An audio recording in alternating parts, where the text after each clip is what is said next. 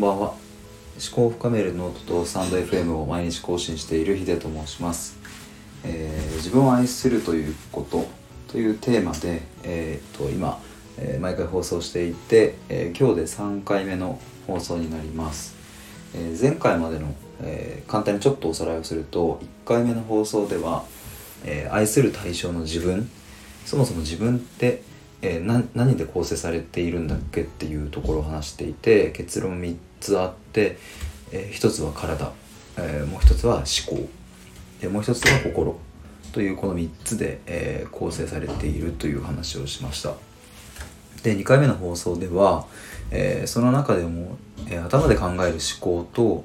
え、心っていうところには大きな違いがあって、え、それは理由や意味付けがあるかどうか。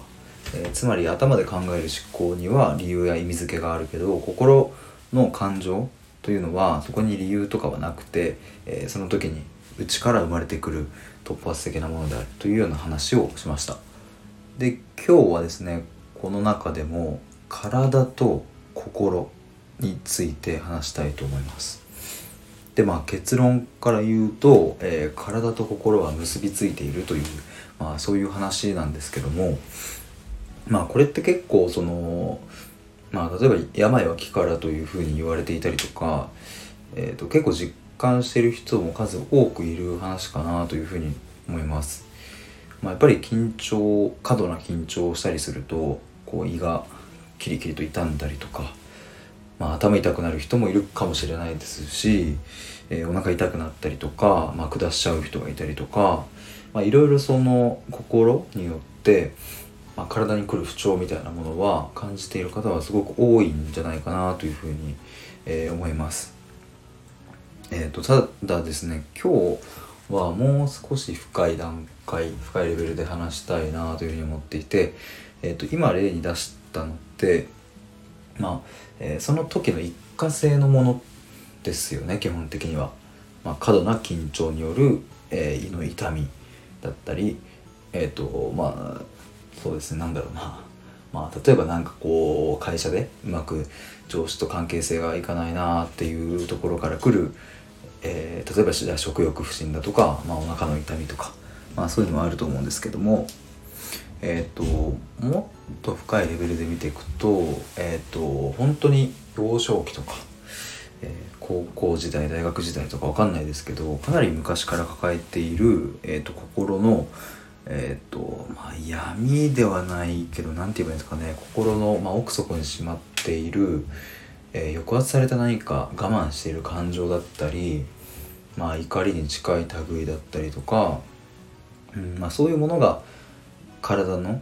不調だとかに結びついていますよねっていう、えー、ところを話まずは話したくて、うんとまあ、簡単に言えばですねあのまあじゃあ小学生の時に何か、えー、と1個まあトラウマだったりを抱えていたりするとまあそれが体の不調として出てくるとかえーとまあ、中高大までは、えー、と全然普通平気だったのに、まあ、社会人になってから、まあ、急に小学校の時の、まあ、苦い体験が蘇ってきてそれで体と体の方に出てくるみたいな、えーまあ、こともあるんじゃないかなということをは思います。なんかあのこれって結構その心と体ってまあ一体だよねっていうことはまあ話されているとは思うんですけど皆さんどうでしょうかね？ここの辺りって意外とうん見落としがちというか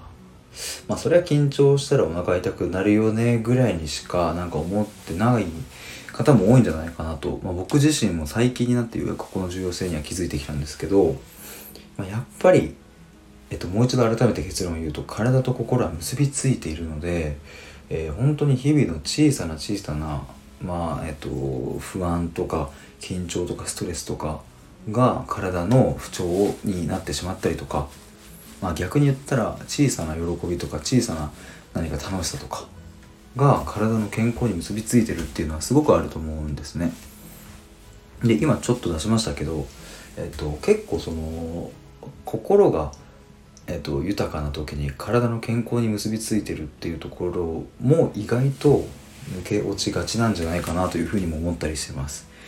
緊張すると,、えーと、お腹は痛くなりますけども緊張しないと何か体がパワーアップするっていうことには別にならないですし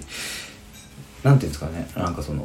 心が豊かであると体がうんなんか生まれ変わるっていうなんか特別な効果が出てくるわけじゃないのでなんか、えーと、効果としては実感しにくい部分かなと思うんですけどもまあすごく、えー、小さな心の変化で体もえ、ー、とまあいい方向に転んだり悪い方向に転んだりしているっていう、まあ、ことがあるなというふうに思います。まあ、まとめると、えっと、結局のところ体っていうのは、まあ、心に、えー、良くも悪くも支配されていて心が抑圧されればされるほど体にも不調が出るし心が開放的になればなるほど体も健康的になるしまあその逆もしっかりかもしれませんが、まあ、基本的には心が体を支配している、まあ、それを僕たちは結びついているというふうに、えーと、捉えているし、まあ、僕も本当にそう思ってますけど、えー、まあ、そういうものだというふうに思います。まあえー、ということで、えーと、今回はですね心と体の結びつきというところについて、えーと、話しました、まあ、ちょっとこれからもですねこの自分を愛するということという大きなテーマのもと,、えーと、その中にある小さいテーマをこういうふうにちょっと何回かに分けて話していって